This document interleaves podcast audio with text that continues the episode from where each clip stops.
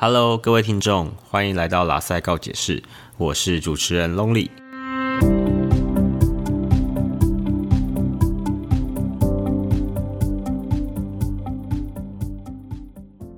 他爱我，他不爱我；他爱我，他不爱我；他爱我，他不爱我；他爱我，他不爱我。我想问一下各位听众，我这样子有诠释出四种不一样的感觉的“他爱我，他不爱我”吧？好，那这一集呢，要跟大家聊一聊什么是爱情依附理论，或是叫做依恋理论。这个依附呢，或是依恋理论，它的英文名叫做 attachment，a t t a c h m e n t。这些理论呢，在网络上应该有不少人介绍过。不过，因为之后可能会在告解时间遇到很多听众或是朋友们倾诉感情的事情，所以我想说可以当做一个前导，会希望说大家可以对照一下自己在感情中会是什么类型或风格的依附。在感情中呢，我们可能会遇到以下几种状况：第一种，每次谈恋爱的时候，我就对对方的感觉非常的强烈，我很焦虑的想要知道对方在做什么，好想要二十四小时跟他相处，或是甚至有时候我好想要掌握他哦。第二种，我认为我们有相爱啊，但是为何感觉对方的态度就好冷淡哦？好像有我没有他都没有差，好奇怪哦。也可能呢，是你觉得你自己对感情好像比较冷一点哦，你会有那种喜欢啊，或是爱，但是不太像是电视剧，或是说像身旁的人那种非常强烈的感受。那种为了爱情要死要活的感觉。第三种呢？为什么我明明知道他是个渣男渣女，我还是好难离开他哦？我明明知道他很不好，可是我我就觉得不行，我不能接受，我不能接受我失去他，我不能接受我没有他，我要继续待在他身边。第四种，我觉得我最近的暧昧对象好奇怪哦，有时候他对我好热情，但是我就想要靠近他，但是我靠近他的时候，他好像又逃得远远的，对我好疏离。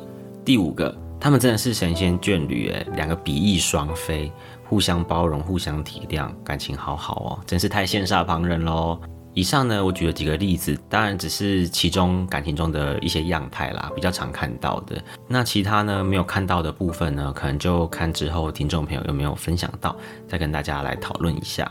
接下来呢，就是我们这一集的重头戏，我们要来讲讲什么是爱情里面的依附理论。依附呢，attachment。最早呢是指说婴儿与照顾者间形成的一种强烈情感连结，比如说小孩子会想要主动靠近妈妈，跟妈妈分开的时候呢会觉得非常的焦虑。这样子的现象呢，不同的心理学派呢对依附有不同的解释。我举几个例子，比如说大家熟知的弗洛伊德的精神分析，他会认为小时候会经历口腔期的满足的需求以及冲动，就是说有奶便是娘。父母能够给，能够满足小孩。第二个呢，像是生物学派就会认为依附呢是有演化意义的，因为你依附一个对象，那个对象呢，它会提供你一些资源，它能够帮助我们生物的生存。除了上述举的这两个例子啊，其实还有很多学派啦。如果大家看过首播的话，就会知道心理学是有很多学派组成的，这里面当然就会有不同的观点以及看法。那么这个依附呢，其中一个最重要最重要的学者叫做鲍比。他提出一个叫做动物行为理论，这个在发展心理学里面算是一个非常重要的理论。这个鲍比呢，他的动物行为理论呢，他有受到两个很重要的实验影响。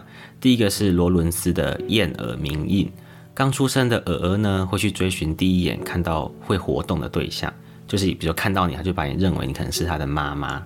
鲍比呢认为这个人类跟动物一样。就天生具有特定的行为，我们会主动亲近照顾者，来减少外界的威胁。所以有时候燕儿吧，还是鸭鸭生出来之后，看到你嘛，就会哦跟着你，跟着你走。所以你看到那国外的影片啊，是不是养它的人就哎这边排成一排，像个小列车一样在那边走来走去的，好老鹰追小鸡的感觉。第二个实验呢是 Hello 的恒河猴实验。这实验告诉我们说，依附呢不一定是只要提供食物而已哦，还有一个是身体亲密的接触感受是非常重要的。意思就是说，有时候那种情感啊是比面包还要重要的。这个 Hello 做了一个实验呢，它分为两组，那个恒河猴呢有一组呢是给挂奶瓶的铁丝妈妈饲养，就是由铁丝缠成的猴妈妈养它。第二个呢，是由挂奶瓶的绒毛妈妈饲养，就是那种身体触感是比较柔软的。大家应该知道，冬天来了嘛，最近，所以说有些那种材质是不是软绵绵的？然后你摸起来，好，我我妹妹都跟我说，那摸起来就会想要尿尿。好，那这个实验呢，猴子呢，它可以自由的选择要跟铁丝妈妈还是绒妈妈亲近。结果这个实验就发现说，如果猴子可以自由选择的话，它反而会选择跟绒毛妈妈比较亲近哦。那第二个发现呢，是说不熟悉的环境啊，由绒毛妈妈照顾的小孩，他比较会去探索这个周遭，这就很有趣啦。就代表说，如果你跟这个铁丝妈妈的话，你也像缺少那种一种身体的那种很亲密、情感上亲密的感觉，所以小孩子可能发展出那种依附啊，可能会相较于绒毛妈妈是可能比较不安全的。第三个呢，他就发现说，把这些很好的小孩跟铁丝妈妈或绒毛妈妈分开一年后，让他再去见面。结果发现这些小猴子啊，他们反而会选择去拥抱绒毛妈妈，铁丝妈妈则不会。最后一个发现呢，他发现说，这样子如果有缺乏母爱的小孩子，应该就是指所谓这种铁丝妈妈抚养的啊，他们小孩呢会比较孤僻、反常、胆小，缺乏和同伴互动的能力。所以总结来说呢，这个包比呢。他就说，这个依附呢有三个很大的重点。第一个重点，依附具有演化价值，它可以帮助我们个体的生存。第二个呢，依附也是双向的哦，不只是小孩子会依附你的主要照顾者，你的主要照顾者一样也会依附小孩子哦。第三个，依附呢是会影响未来自己和他人相处以及人际互动的根源，所以它就是一个基础啦，它会在我们未来跟别人相处的时候显现出来。这个包比呢，它后面还有提出一些依附的阶段，那我这个地方我就不赘述，除非你想了解。不过因为它那个阶段很多个，我想说可能如果都念出来会让大家觉得比较乏味一点。除了上面提到这种小孩子跟照顾者的依附啊。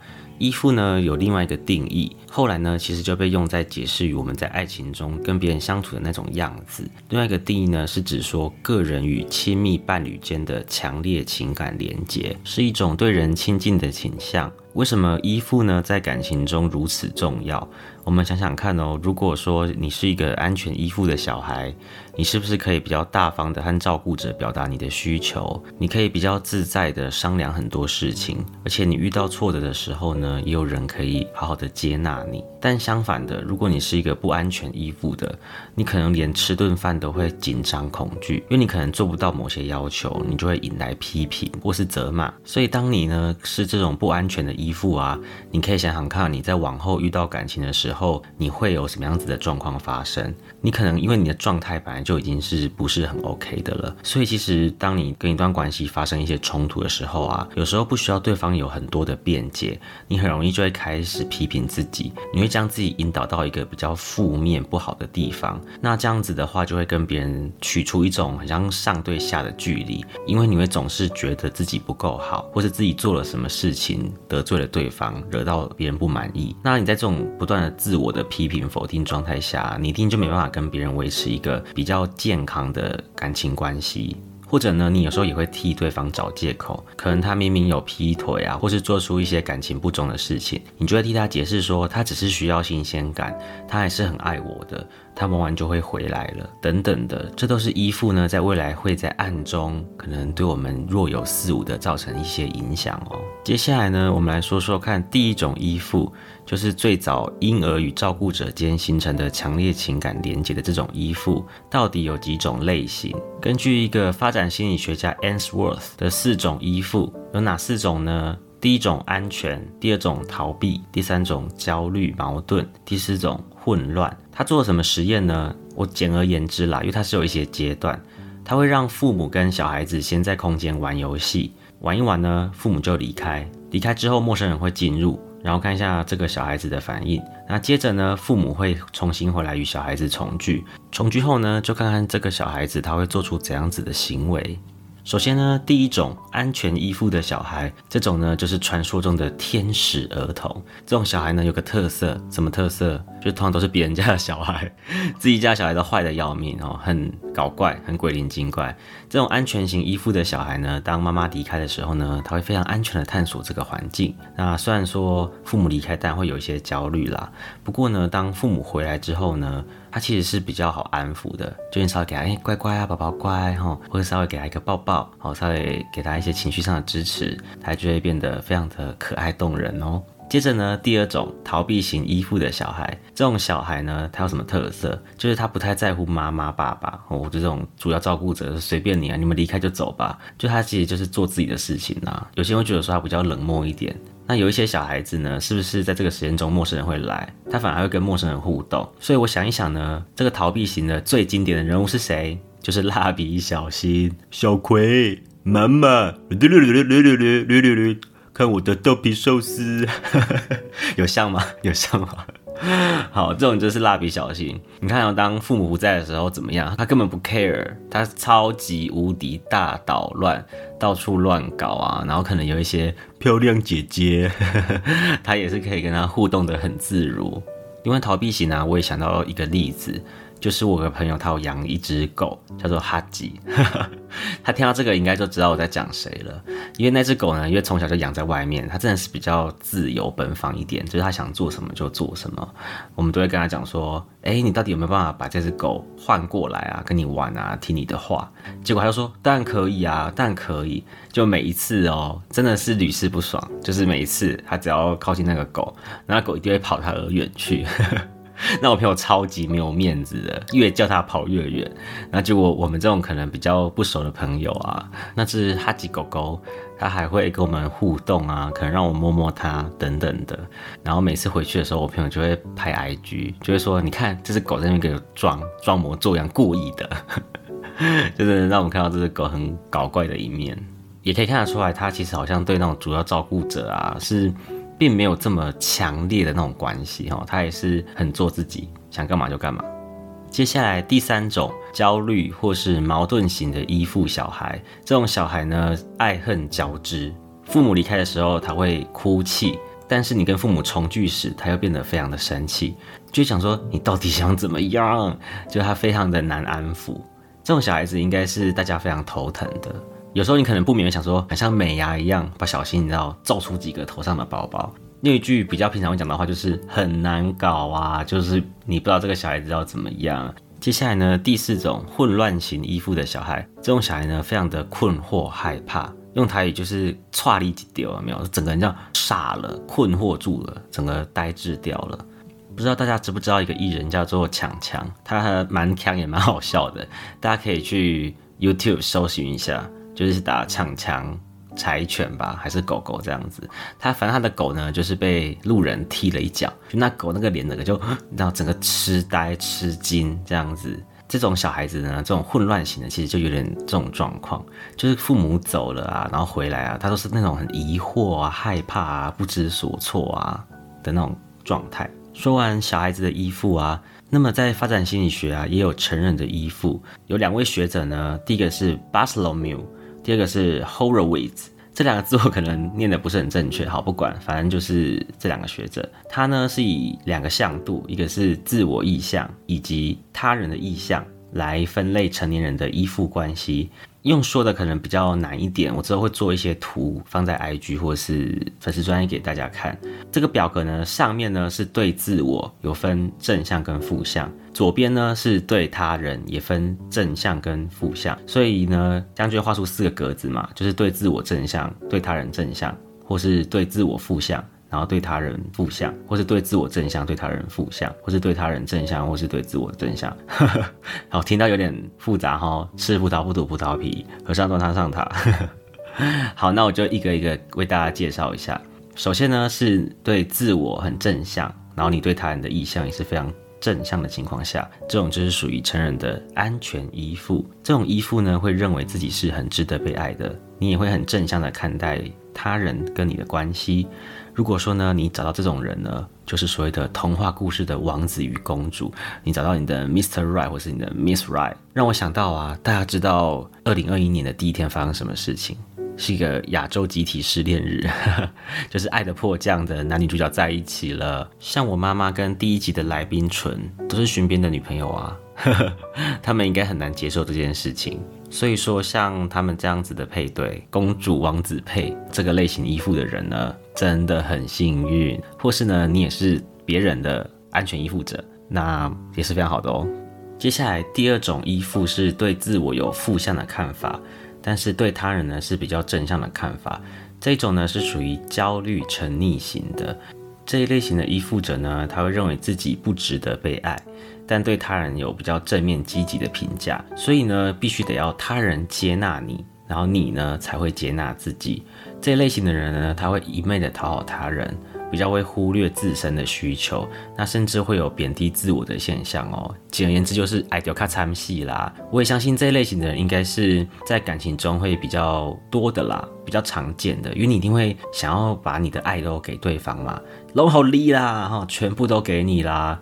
这一类型是比较常见的，因为感情这东西很强烈嘛。如果大家有念过一些可能跟呃爱情生理学，然后你就会知道那些激素在你的身体里面作用，让你感受很强烈。我要得到对方，我要把全部都给你。那这一类型的人呢，我也会认为是比较容易遇到渣男、恐怖情人的类型哦。因为你想想看，很多时候你需要他人接纳你才会接纳自己，就表示。你其实不太清楚自己真的想要什么，很多时候你的喜欢呢，可能都是一种感觉而已。那这种感觉情绪上很强烈，是会干扰到我们理性的判断的。那你很忽略自身需求，又很贬低自我的情况下，如果说你的另一半是比较不好的，或是有一些控制欲的，那很多时候你就会被他牵着鼻子走。你就会发现，说他可能不断做很多对感情很伤害的事情，但你就会不断的觉得是自己的问题。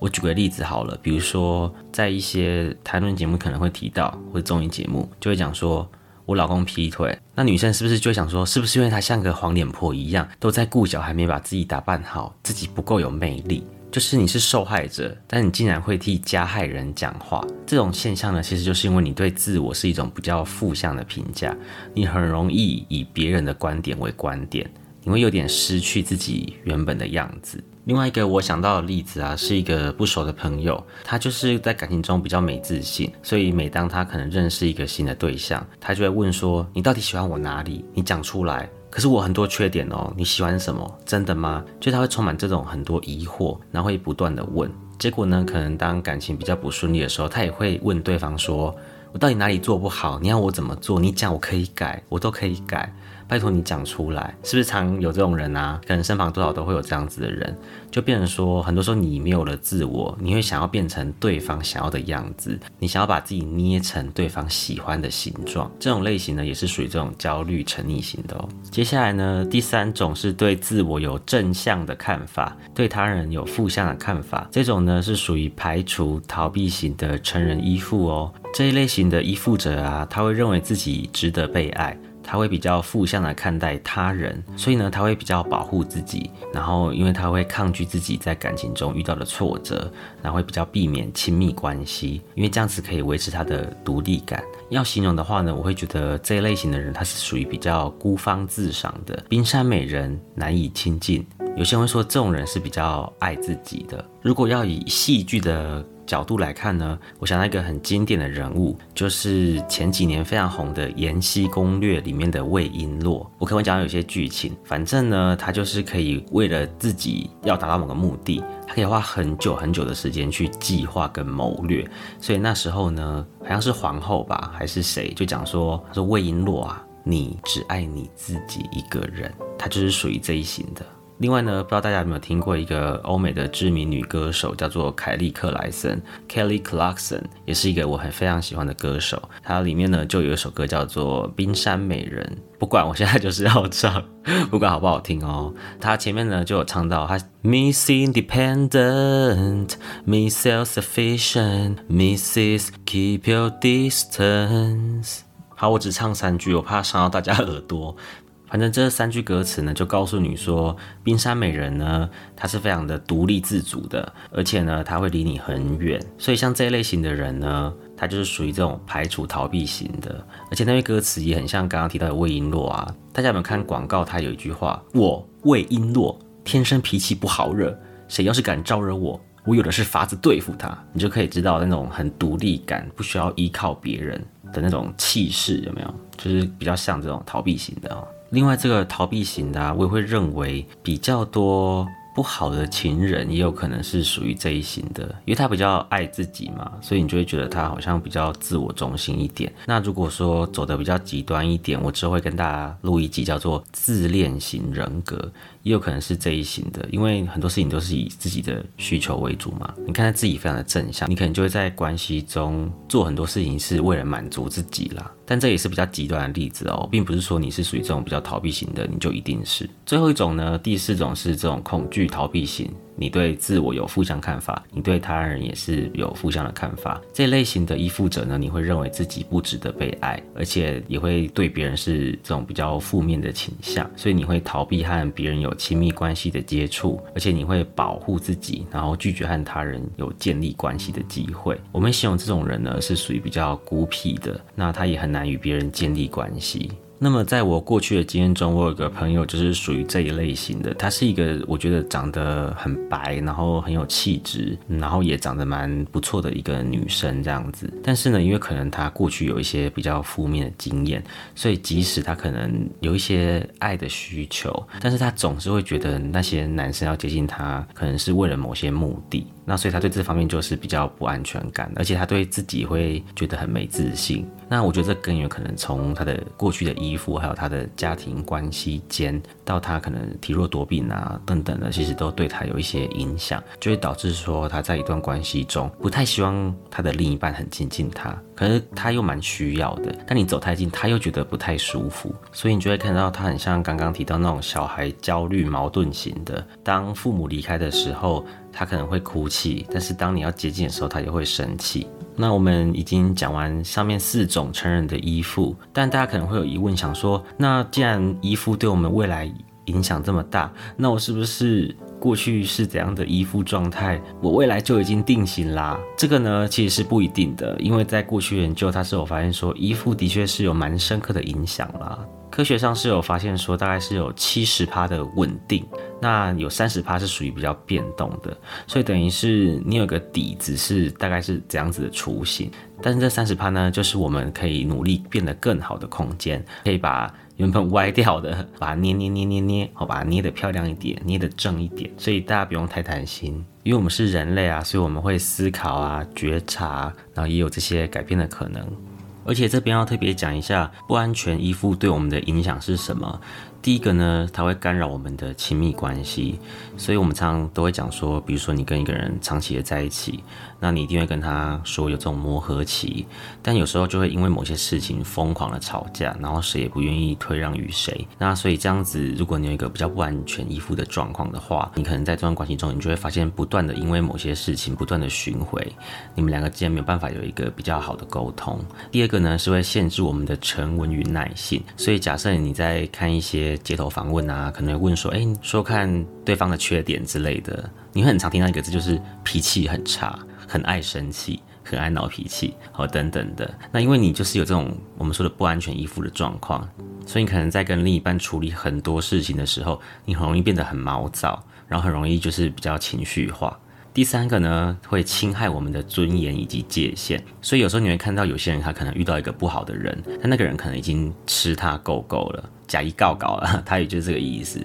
但是呢，明明是受害者，其实他可以转身就离开。可是有些人你会发现，那个剧情是蛮夸张的。他竟然还会跟那个对他不好的人讲说：“可不可以求你放过我？”他会觉得说，一段关系的结束不应该由他自己，可能是要有别人，等于是那个操控权是在别人的手上。那你自己的底线就是一退再退，然后已经退到已经没有尊严、没有自我，好像很多事情都只是在成全你的另一半。接下来呢是第四个不完全依附的负面影响。就是会扭曲我们去认识另一半真实的面貌与发展健康的活动。关于这个扭曲我们去认识另一半的真实面貌啊，我就会想到说，会不会在日常生活中有些人啊，或是你遇到的人，他有可能你跟他在一起的时候，他就会对你要求非常多。比如说你的外貌够出众，胸部够大啊，要健身啊，要很会穿衣服啊，等等的。他很多事情都是要把你塑造成他喜欢的样子。那你其实你真实的面貌就是可能很自在的，你可能也没有什么特别问题啦。你可能体型就是很正常啊，然后长相身材其实都顾的是自己算蛮满意的。但有时候你会因为对方，所以很多时候你真实的样貌你会被他慢慢的磨磨磨。会有点忘记自我应该是怎样子生活的，你可能就就此会去，比如说整形，或是说有些人很在意你穿的很露，就把自己包成肉粽。那也有可能你有一些正常的社交活动。你也会因为对方的这些要求，你可能会把那些密的人啊，或是有在互动的朋友全部删掉，完全隔离于他们，就等于是影响到你正常的健康社交活动。第五个不安全依附的影响呢，是会束缚彼此的关系，会局限两个人的发展，而且这样子如果没有改善的话，是非常难停损的。那到时候就会耗竭，然后影响到彼此的关系。所以呢，经过以上。几个不安全依附的负面影响，大家常常会听到一句话，就是说你要先爱自己，你才有能力爱别人。其实这个爱自己呢，到底定义是什么？我觉得每个人的解读不一样。那对我而言，其实爱自己就是你要了解自己，你要花很多时间跟自己对话，或是反思自己在一段感情中的样貌是什么，你追求的是什么，你学习到的是什么。好，那这个之后可能会再帮大家总结一下。接下来呢，就是重头戏。我发现呢。前面要讲这个来龙去脉，大概讲了差不多二十分钟，真的讲的非常久。接下来就是最重要，就是我们在爱情里面的依附风格是什么？其实它会跟前面我们提到那些依附的种类是非常相像的。那它的英文用字其实差不多，只是翻译上会比较不一样。比如说安全型，大家都知道就是安全型，就 secure。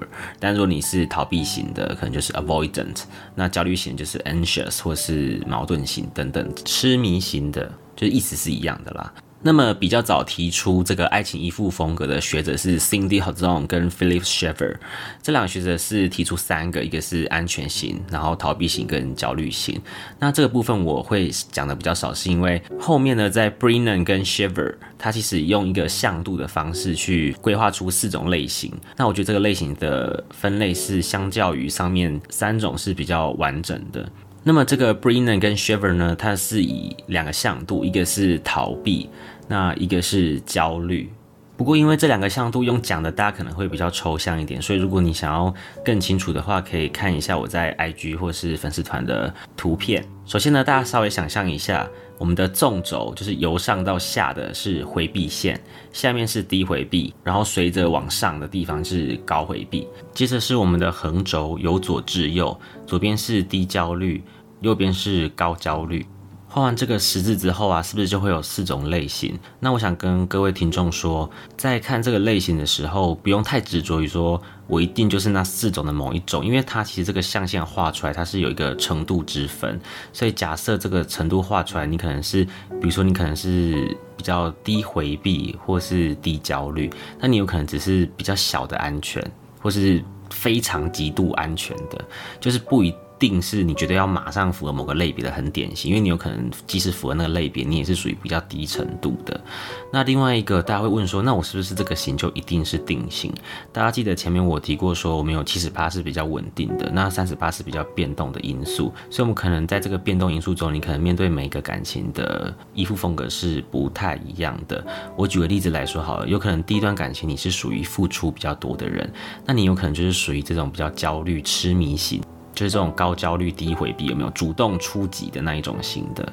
那时候非常的痴迷嘛，你可能受了一个很严重的伤，所以你就想说，那我下一段我要找一个比较爱我的人，所以有可能你在下一段的感情中，你可能展现出来的状况是属于比较逃避型的。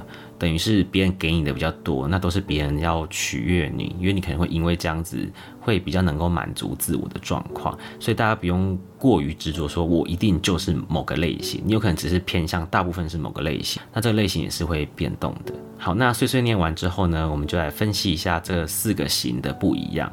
首先，第一种安全型代表的字眼是愉快与互信。自在而大方，轻松而舒服，这样子的爱情真的有如童话故事般，王子与公主两人啊相知相惜，过关斩将，只羡鸳鸯不羡仙。你是风儿，我是沙，缠缠绵绵绕天涯，气死人了！这种人真的是会切。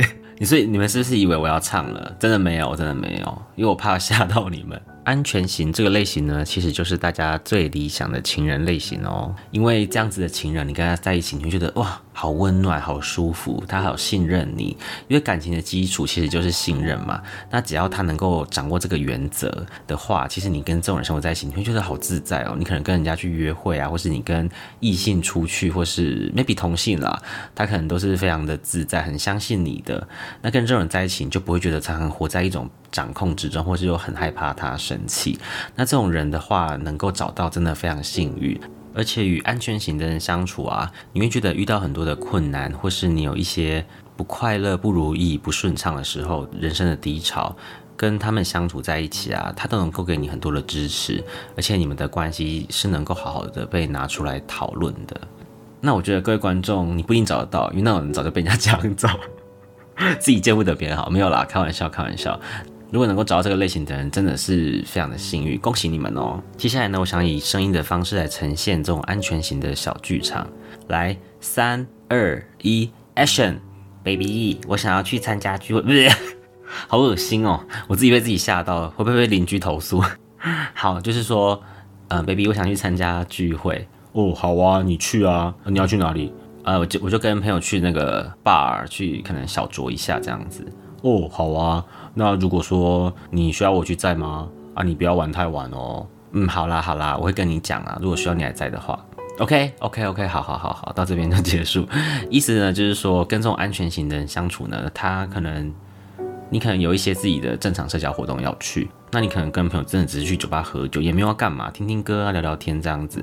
那安全型的人，他其实就会很信任你，所以他其实会更关心的是这么晚了你安不安全啊，或是需不需要去接送。那他也不会对你去霸这件事情感到非常的不舒服或感冒，因为他是相信你不会在那边做什么对他不信任的事情。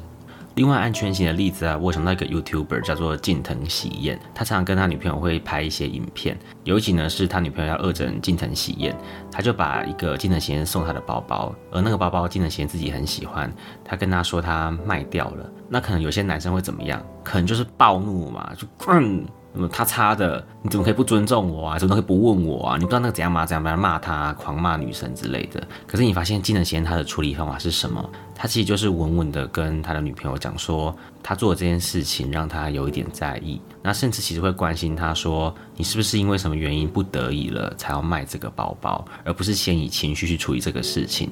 我们就看到说，金德贤他这个在感情中处理的方式，其实就蛮像这种安全型的人。我相信这应该也是各位听众会很想要遇到这样子的人吧。就是当你可能做一件事情的时候，他是先倾听，然后接纳以及理解你背后可能的原因，不会一开始就否定你或是有个预设立场。接下来呢，第二种要讲的是这种痴迷型或是焦虑型，是属于象限中的右下角低回避及高焦虑的部分，代表字眼是占有与沉溺。这种痴迷型的啊，他会从伴侣身上重新获得一种自我价值的确认。那有一种解释是说，他会重新获得一种幼年缺失的安定感或安全感。痴迷型的人呢，他会很沉溺且过度依赖于伴侣的回馈。情感上是非常饥渴，而且是有不安全感来决定的。如果说痴迷型的人呢，他被对方拒绝，会让他感到非常的敏感。这种他性而不自信的矛盾呢，往往会使他们同时产生较强的占有欲和控制欲，处于一种爱恨交加、自卑自负、敏感、嫉妒等负面情感中。如果是以我的想法呢，我会觉得比喻上就是一种爱的浓情巧克力，爱迪欧卡惨戏，也很像一种发式舌吻，非常的深，然后很激情的浓烈的那种狗这会粘在一起纠结的感觉，这很像一个很烂的老妹的一句话，就是哎，你你眼里有个东西，嗯，什么东西？有我啊，超烂。好，那这种。痴迷型的呢，我也会觉得这种关系是一种水能载舟，亦能覆舟，因为他可能会把全部都给你，就是 long 离。前面有讲过 long 离啦。当然，你也能给他一样那么多的爱，那或许就是那种非常爱放闪的感觉。但如果说有一方呢，他可能相对来说并不是给的这么多，那也有可能是一种双面刃哦。因为大家有没有看过一些情杀案件啊？有一些比较恐怖的，比如说男生可能把女生的下体。挖下来，或是可能有监视的这种情况。过去我听过一个演讲，就是说为什么会这么做，就是因为男生会有一种比较占有跟控制的感觉，所以说今天只有我能使用你的那个地方，跟我最亲密的，所以那种比较极端的例子啦，这种痴迷型的就会像这个样子。那额外来讲一个 bonus，就是。如果说是女性的话，可能很有杀男生的话，女性反而是会把男生的生殖器丢掉，所以你才会看到一些那种可能割下来就是丢到河里，或是那个马桶冲掉。所以这个性呢，在于男女性其实也是有一些差别的。男生想占有，然后女对女生来说那是个痛苦。好，回到正题呢，关于这个痴迷型的，我就想到我一个朋友，那那个朋友他跟我讲说，他以前在谈恋爱的时候，其实他不知道自己是。痴迷型的，那我叙述他原本的话，他说他病发的时候，他就觉得说他一定要掌控对方，而且他要知道对方在干什么，而且对方要听他的，然后重视他的意见。所以那时候不是有那个象限吗？我就说那请你比一下。所以你就可以看得出来，他是属于那种正面迎击型的，他的回避比较低，焦虑感就很高，因为他会很想知道对方的状况是什么。那时候我就跟他开个玩笑，我就说：“哎，你的点应该这边嘛，就是那个象限之外，就已经爆表两百趴了。”就我比了一个非常远的角落，就是连他自己也知道说他很严重。所以他后来可能分手之后，他就有去看相关的资讯，才发现说：“哦，原来自己是这个状况。”也有自己去调整一下自己。OK，小剧场，三二一，Action！你现在在做什么？我好想知道哦。你怎么不接电话啊？我要疯狂的 call 你，我已经打了二十几通，你怎么都不回讯息？而且我打给你的家人跟朋友都说不知道你在哪里，为什么下班就人间蒸发？而且我刚刚看到你跟那 IG 合照，到底是谁？我不是跟你讲说不能跟你的朋友联络吗？我要知道你的一举一动啊！对啊，我就是爱吃醋，我眼里容不下一粒沙。你怎么可以这样对我？你知道我很爱你吗？你快回我好不好？我想知道你在做什么。你真的都不知道我对你很用心吗？我花多少时间在你身上，可是你却说不理就不理，不回就不回。你到底有没有尊中过我的意思啊？你再这样，我要报警哦！我要让全世界都知道你在哪里哦！快一点哦！OK，好，卡好。从上面的例子，你就可以看到说，他对这种感情关系是非常焦虑的，是不是跟这个安全型比较起来，他真的是比较有那种掌控欲，他比较没办法去忍受，以及有那个耐性去接受另一半的状况。接下来呢，第三种疏离型代表的字眼是自我以及独立这一型的人呢，就像是我前面有提到陈的依附，他们是属于冰山美人、孤芳自赏、难以亲近类型的。这类型的人呢，他们比较独立，他们认为比起亲密关系而言，自我的满意度更加的重要，所以他们比较不需要从别人的身上去肯定自我。相较起来，他们也是属于比较自由的，而且他也不太在乎别人喜不喜欢自己，甚至呢也会回避被别人控制的状况。就像是一座冰山，有没有 Jake Rose？那么铁达尼号，所以跟这类型的人交往呢，很多人会觉得说，呵呵，我是铁达尼号，我要把你这个冰山撞毁，crush。但很多时候，其实你只是小竹筏，你忙就成了。他们很难撞毁的哦，因为他们呢，常常就是树立一个高墙，躲在里面，然后比较安全。那甚至有时候是会呈现一种比较冷漠的感觉。那有一说是说，他们的冷漠其实只是要掩盖他们内心的比较不安啦，因为他们其实对爱还是有基本的需求的。再者呢，他们嫉妒心比较低，所以他们其实看起来是比较平静一点的，因为他们也不太希望说跟对方有有比较多的冲突以及争执，然后也希望另一半。是属于那种比较轻松一点的 easiness，好，然后不会对自己提出太多的要求，因为前面有提到说他们比较在意自我的满意。不过话虽然是这么说啊，疏离型的呢，其实也是有这种比较渣男渣女的人哦。那如果说你今天是属于疏离型的渣男渣女，因为他们是比较自我中心，在乎自我。我在一篇文献中啊，就有提到说，如果他们是这种状况的话，他们会比较在乎备胎，则会强调一种掌控，他自己不喜欢被掌控嘛。但是因为其实他内心有这个需求，所以他反而会去掌控别人。所以听起来其实这种疏离型的，他也有一点那种双面刃的感觉，就是跟他相处在一起，你可能真的不需要花太多时间去照顾他。可是另一方面，万一他是一个比较极端不好的形式出现的话呢，那你可能就会很惨哦，因为你就会发现你很容易被他玩弄于股掌之间，到最后呢，都是发现自己在乎对方比较多，那他就是一副那种很轻松的样子，他只要收割其他人满满的爱就好了。疏离型的渣男渣女啊，我会。觉得比较像是我们提到一种自恋型人格的恐怖情人这个类型的人呢，我之后会跟大家提到，我可能会做几集来说明，因为我觉得这个主题非常有兴趣。那我有准备好相关的题材跟大家介绍一下这一类型的渣男会怎么样。我相信大家应该也会非常想听，因为这个是日常生活中是你的朋友、你的家人很容易遇到的。好，那我们继续回到疏离型的特色。相较于安全型的依附啊，他们在亲密关系中主要寻求的是个人的满足和期待嘛，所以相处起来，有些人会觉得说啊，怎么寒风刺骨，阴风阵阵，感受不到那种恋爱的热，那种好黏腻的感觉完全没有。如果说刚刚前面提到的痴迷型是爱的浓情巧克力，那我想疏离型的应该就是青州小菜。就是有时候你会感觉不到那种蝴蝶在肚子飞舞的感觉，大家知道有听过这个形容词吗？就是什么 butterfly in the stomach，那种你知道在腹部那种一阵一阵的感受。呃，我跟你讲，不是胃食道逆流，好不好？好，不是哈，就是那种很热忱的爱的感觉。那有些人甚至会觉得跟疏离型相处起来很容易被浇熄，所以我觉得他们也可能是某方面像海龙灭火器，就是你一箱子非常热火，但是一下就被扑灭了感觉。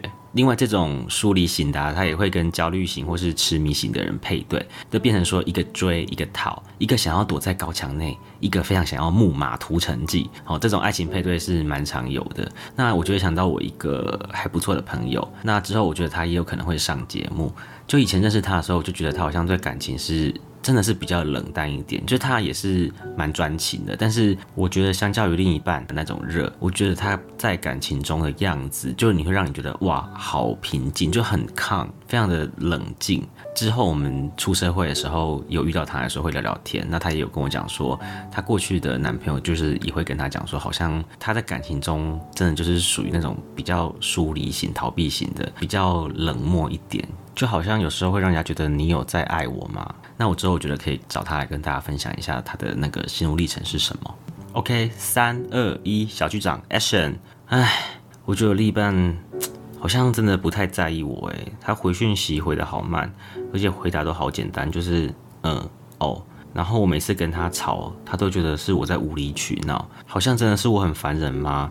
还是其实他？不爱我啊，感觉他真的一点都不关心我诶，而且每次都要我主动，而且有时候我想要制造一些浪漫啊，他的反应好像也不会很高兴，他就说他很开心，可是我真的感觉不出来诶，没有让我感觉到那种很强烈的喜悦，就说谢谢这样子，唉，他是不是要成佛啦？说完了疏离型啊，接下来我们来说说看恐惧型，恐惧型的依附者啊，代表的字眼是害怕与避免。他们是属于高回避而且高焦虑的依附类型哦。他们既不自信也不他信。一旦我们变得非常亲密，感觉到对方开始依赖的时候呢，就会莫名的厌恶想逃。但是当疏远的时候呢，恐惧型的依附者又很渴望彼此间的亲密感。他是这种若即若离的操控者，有时候有种欲拒还迎的感觉。那前面有提到过，在成人的依附的时候，就是那位朋友。在这个类型呢，我相信跟他相处在一起，应该也会感觉到非常的累啦。因为有时候你想给，可是你不知道你该给的多少，但是你也不可能都不给他。那关于这个类型，我觉得就简单带过就好了，因为大概就像叙述说的那样子啦。那就三二一，小局长，Action！嗯，好奇怪哦，虽然别人都觉得我长得很好看，我也被不少人告白过。可是我总觉得心里面好不安哦。我常常在想，说跟我在一起的人到底欣赏我什么？到底喜欢我什么？他们是不是都很肤浅啊？都只是因为喜欢我的外表？而且我过去交往过的人。他们好像也没有什么不好诶，但有时候他们很想要跟我亲近的时候，我就觉得好不自在哦，我觉得有点不舒服。我这么矛盾的情感，我是不是心里面有问题啊？OK，以上呢就是恐惧型他们可能会有的心声哦。呼，说完了这么多，大家有没有觉得自己是属于哪一型的依附类型啊？或许大家在听这些依附类型的时候，会想说，刚刚前面有提到不安全依附者会有带来很多负面的影响，那听一听你就觉得哇，好像这样只有安全依附者是一个比较好的依附类型诶。那其他依附类型要怎么办？在这边呢，我觉得一样，我自己有个解读，就是即使你可能属于疏离型啊、恐惧型或是痴迷型的人啊，我觉得。有时候一个爱情关系里面呢，有一句话叫做“恐怖的平衡也是平衡”，所以即使或许你的另一半或是你自己是属于某个类型的人，那你可能也在关系中会遇到一些状况。但是如果你的另一半也接受，或是你自己也你也愿意活在那个当下，那这样子也可能是一个平衡。只是说，我觉得大家要注意的是说，如果今天你是希望一个感情是一个比较。互利互信、互相帮助、成长啊等等的一个关系的话，那你就要重新思考到说，你的这个依附类型真的有利于你达到你对感情的想象跟目标吗？假设如果你没办法的话，那不管你是哪一种类型的，我们都要去反思说，到底这段关系中发生了什么事情。那我就举一个人的例子来跟你们说明一下。这个人呢，我称他为 A 好了。A 交过三任男朋友。那第一任男朋友就是所谓的初恋，那他们其实稍微聊一下，过没有多久，因为感情蛮强烈的，就在一起了。不过在一起的时候，就发现没有很适合，就被对方提了分手。所以 A 其实那时候就蛮伤心，他会想说为什么不能在一起？但是因为经过这次的可能被提分手的经验，A 是感觉到蛮受伤的，所以那时候出现了 B。那 B 这个第二任男朋友呢，他是属于爱 A 比较多的人，A 就当一个接收者就好了。可是他就发现说，虽然说。B 非常的爱 A，但是即使多么的爱 A，就觉得他虽然是专情的，但是他感受不到那种真的很喜欢对方的感觉。那甚至在一段关系中吵架的时候，他都会觉得这段关系好像真的可有可无，但他不会随便把分手挂在嘴巴上面讲，只是他就觉得跟那种真正发自内心的喜欢一个人，那个是有落差跟距离的。所以 A 呢，在第二段感情跟第三段感情之间呢，就空窗期蛮久的，直到第三位男朋友的出现。那第三位男朋友其实就非常的适合 A，因为 A 那时候从第一段、第二段感情中学到了两件事情。第一件事情就是跟一个人要相处的比较久一点，你会比较知道他适不适合你，或是你们价值观到底合不合，不会因为是新鲜期的关系埋没了很多相处上的细节。那第二就是哎发现自己。他并不适合当一个被爱的人，所以他会想要主动找一个他真的会想要付出的人，而这个人也是要经过长期的相处，也跟 A 有相同样价值观，然后生活上很 match 的人。有上面这个例子呢，我们就可以知道说，一段感情，你看这个依附关系，第一段看起来就是 A 就可能属于这种比较偏痴迷型的，那到了第二段，他就变成比较疏离的感觉，然后到了第三段，是不是就比较像安全型的？那这个演变中，其实。最大的可能就是思考好跟你行为上的调整，最重要就是我希望各位听众，如果你有一样的困扰，或是你想要改善自己。在感情中的状况，我觉得第一件事情就是要懂得去觉察以及辨识自己在做某些行为或是讲出某些话的时候，那个状态是什么，或者对方的状态是什么。因为当你能够辨识的时候，我们才有改变的可能。好的，那听完以上呢，不知道各位听众有没有更了解爱情依附关系啊？如果不太了解的话，我会在 IG 或是粉丝团呢，就是有把这个。爱情依附稍微做个简单的整理，或许听完这一集你可能心有戚戚焉，那你有你的生命故事想跟我分享的话，也欢迎来信或者是私讯，那我可以跟你讨论一下你在一段关系中到底发生了什么事情哦。OK，以上就是今天节目的内容，非常谢谢各位听众的收听，我是主持人 Lonely，我们下一次见喽，拜拜。